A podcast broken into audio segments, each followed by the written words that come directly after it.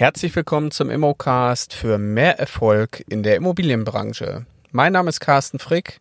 Ich bin Immobilienmakler und bin schon seit vielen, vielen Jahren in der Branche unterwegs und unterstütze andere Immobilienmakler dabei, ihr Business nochmal weiter zu skalieren oder auch natürlich Neueinsteiger, die in die Branche einsteigen wollen, um erfolgreich durchzustarten. Mein heutiges Thema, was kann man als Immobilienmakler eigentlich verdienen? Gerade so in den Strategiegesprächen, die ich immer wieder führe, wird natürlich auch die Frage gestellt und ich denke mal, das ist auch eine elementare Frage für viele, die sich die Frage stellen, soll ich jetzt in die Branche wechseln? Soll ich mich verändern? Soll ich meinen bestehenden Beruf aufgeben und meiner Leidenschaft und Passion mit Immobilien einfach nachgehen? Erfolg hängt natürlich auch ein Stück weit von anderen Faktoren ab. Und jetzt kann man natürlich auch nicht pauschalisieren, dass man x Euro auf jeden Fall verdient, weil in der Immobilienbranche, es ist ein vertrieblicher Job, hängt es natürlich nicht von irgendwelchen vertrieblichen oder betrieblichen Verträgen ab oder Manteltarifen, wie man das aus anderen öffentlichen Jobs vielleicht auch kennt, wir alle werden natürlich für unsere Leistung bezahlt. Als Dienstleister müssen wir erstmal was leisten, um etwas zu verdienen. Ja, aber was kann man eigentlich verdienen? Und das ist jetzt heutiges Thema bei uns hier im Podcast. Grundsätzlich kann man erstmal sagen, der Makler verdient sein Geld mit der Vermittlung von Kaufinteressenten und Mietinteressenten und damit geht einher, dass natürlich der Kaufpreis und auch der Mietpreis hier eine relevante Größe spielt. Das heißt, wenn du beispielsweise im Sauerland unterwegs bist, wo die Immobilienpreise nicht momentan sonderlich hoch sind, wirst du wahrscheinlich weniger verdienen, als wenn du in einer Metropole wie Hamburg, München oder auch in Berlin unterwegs bist, wo einfach grundsätzlich erstmal die Immobilienpreise schon höher sind. Aber auch hier ist natürlich ein äh, Yin und Yang wieder zu sehen. Das heißt, der Konkurrenzkampf in einer Metropole wird deutlich größer sein als irgendwo auf dem Land, wo man sich natürlich auch leichter etablieren kann. Der Verdienst eines Immobilienmaklers hängt aus meiner Sicht aber auch ganz stark damit zusammen, inwieweit er selber in der Lage ist, sein Honorar im Vorfeld auch gut zu verhandeln. Der Immobilienmakler kann als solches eine Provision verlangen für seine Arbeit, muss er natürlich auch, weil sonst ohne Provision kein Geld. Aber die Höhe der Provision ist dann doch wiederum sehr unterschiedlich. Das heißt, bislang war es halt so, dass es vom Bundesland zu Bundesland unterschiedliche Standards gab. Ähm, in dem einen Bundesland hat man nur eine Außenprovision genommen, in einem anderen Bundesland wie Nordrhein-Westfalen nimmt man eine Innen- und Außenprovision. Da ist es ganz häufig so, dass man als Doppelmakler tätig wird, also für Verkäufer und Käufer. Und es gibt aber auch Regionen, wo wirklich nur im Innenverhältnis auch vom Auftraggeber, sprich vom Verkäufer Geld genommen wird. Wenn man das jetzt mal außer Acht lässt, lässt ähm, ist natürlich erstmal hier ein ganz anderes Thema die Frage, nämlich habe ich überhaupt das richtige Mindset, meine Leistung beim Kunden auch zu verkaufen? Ich habe selber auch lange Zeit dafür gebraucht, mich erstmal so in, den, in das Thema reinzutasten. Und gerade wenn man so am Anfang auch durchstartet, dann denkt man sich, ja gut, dann mache ich meine Arbeit vielleicht ein bisschen günstiger, weil noch leiste ich ja nicht so viel. Aber vom Käufer, da kann ich auf jeden Fall die volle Provision nehmen, der merkt das ja nicht. Das Thema wird sich natürlich jetzt ändern. Ab dem 23.12. haben wir ja wieder die gesetzliche Regelung, dass der Käufer maximal 50 Prozent vom gesamten, von der gesamten Provision übernehmen darf. Und somit äh, wird es natürlich hier auch ein bisschen schwerer. Aber hier ist es wichtig, was kann ich eigentlich wirklich verlangen? Und in der Regel ist es so, dass man, äh, ich habe jetzt hier ein paar Beispiele. Äh, wir haben eine Immobilie, die kostet jetzt mal durchschnittlich 200.000 Euro. Und wenn ich drei Prozent Provision verlange, sprich also drei Prozent Gesamtprovision habe, kann ich hier 6000 Euro zuzüglich Mehrwertsteuer verlangen.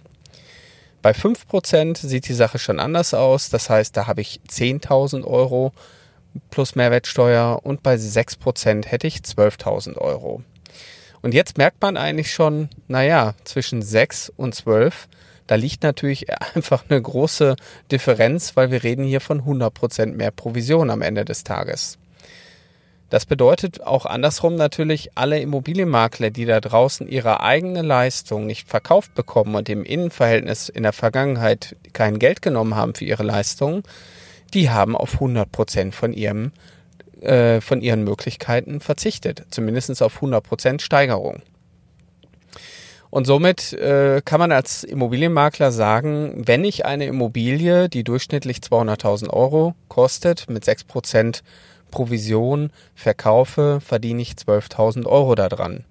Und das ist natürlich jetzt auch hier schon mal eigentlich ganz gut. Und das ist ja auch das, was viele wollen. Als Immobilienmakler möchte man Geld verdienen, man möchte irgendwo sich ähm, mit dem Thema Immobilien auseinandersetzen und kann damit letztendlich einen Anspruch herleiten, dass man ein Recht hat, auch seine Provision vom Kunden zu bekommen. Ja, als Immobilienmakler hat man aber auch nicht nur Gewinne, sondern auch irgendwo Kosten. Und was sind eigentlich Kosten? Nämlich Kosten sind zum Beispiel die Kosten für die Immobilienvermarktung oder zum Beispiel auch die Portalkosten, wie zum Beispiel Immobilien Scout die Kosten für die Maklersoftware, die man im Einsatz hat, die man natürlich auch braucht. Die Kosten für die eigene Makler-Homepage, die man irgendwann auch betreiben sollte. Die Eigenvermarktung, das heißt, man hat immer wieder auch eigene Marketingkosten, um im Gespräch zu bleiben, um Netzwerke aufzubauen.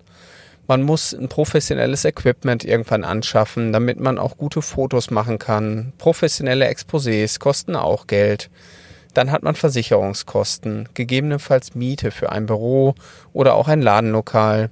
Wenn man jetzt sich einem System anschließt, einem Lizenzsystem, dann hat man eventuell hier noch Zusatzkosten für das Lizenzsystem oder man hat eben auch Provisionsabgaben, wenn man in einem Strukturvertrieb arbeitet.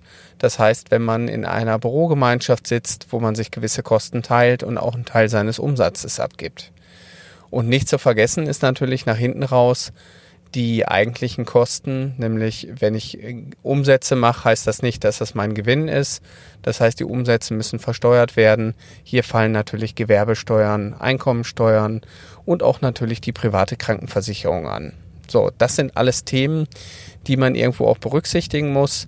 Auf der anderen Seite hat man hier in der Branche ganz, ganz tolle Möglichkeiten, ähm, gute Umsätze zu machen und die natürlich auch nachhaltig, wenn man immer wieder weiß, wie man nachhaltig auch immer wieder gute Objekte mit in den Bestand nimmt.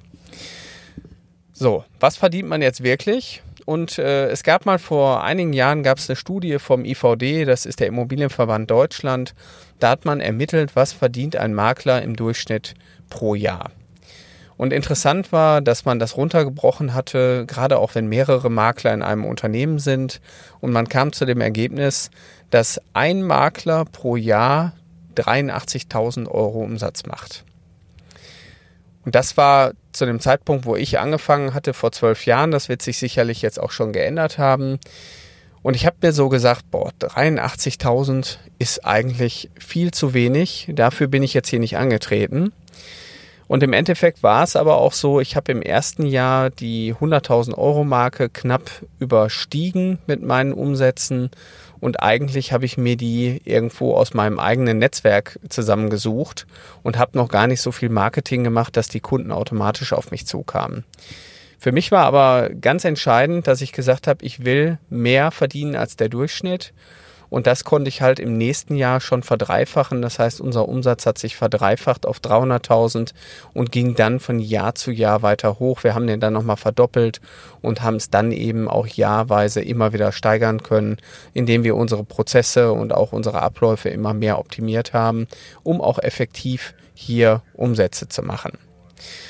Ja, das bedeutet allerdings, ähm, damit ist die Frage noch nicht beantwortet, was kann ich wirklich als Immobilienmakler verdienen? Ich denke einfach, dass äh, gerade wenn man jetzt alleine auch am Markt tätig ist, ähm, dass man mit einem kleinen Team, also ich rede dann immer so von zwei bis äh, vier Leuten im Team, ähm, kann man ganz gut 400.000 Euro Umsatz machen. Das ist so eine Größenordnung, die man gut hinkriegt. Das heißt, da arbeitet der Inhaber auch selber mit dem Unternehmen. Der Einkauf wird durch den Inhaber gelöst und äh, gegebenenfalls hilft auch ein Mitarbeiter vertrieblich mit oder die Mitarbeiter sind die Assistenten, die Marketing, Backoffice machen, um demjenigen den Rücken frei zu halten. das ist so aus meiner Sicht eine gute Größe, wo man auch hinkommen sollte.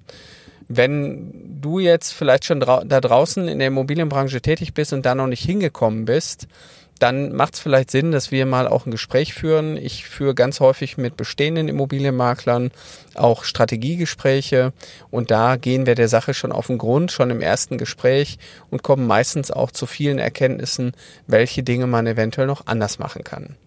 So, und die Strategiegespräche kannst du buchen bei uns unter www.mein-makler.com slash Ausbildung. Ähm, und dort trägst du dich einfach in das Kontaktformular ein und dann nehmen wir Kontakt mit dir auf, planen mit dir einen Termin und setzen uns dann zusammen und führen ein Strategiegespräch per Telefon und können dort schon die ersten Erkenntnisse einfach führen oder herausziehen für dich, wie du dein Business noch weiter skalieren kannst. Wenn du noch ganz frisch am Markt bist und sagst, naja, ich überlege mir zu wechseln, wenn ich aber auch die Sicherheit habe auf der anderen Seite, dass ich dann auch mein Geld verdiene, dann sollten wir uns genauso unterhalten, nämlich auf dem gleichen Wege www.mein-makler.com/ausbildung, weil auch hier äh, haben wir immer wieder Gruppen, die in die Ausbildung gehen. Wir starten die Ausbildung immer wieder neu und ich muss sagen, ich bin total stolz drauf, jetzt auch auf die Septembergruppe, die wir gestartet haben. Auch da ist wieder jemand dabei, der hat es einfach so gemacht, wie wir es ihm gesagt haben. Und er hat in Woche fünf seinen ersten Auftrag geholt. Und das finde ich einfach sensationell, wenn man nämlich eine Anleitung geschaffen hat, die einen zum Erfolg bringt. Und äh, da ist wirklich jemand dabei, der macht es wirklich grandios vor und der zeigt einfach, dass man die Dinge umsetzen kann und da hängt es natürlich an einem selber, was man aus seinem eigenen Erfolg macht. Ich wünsche euch da draußen jetzt weiterhin viel Erfolg beim Umsetzen. Umsetzen schafft Umsatz, also einfach tun. Das sind die drei Buchstaben für den Erfolg. Und bis bald, euer Carsten Frick.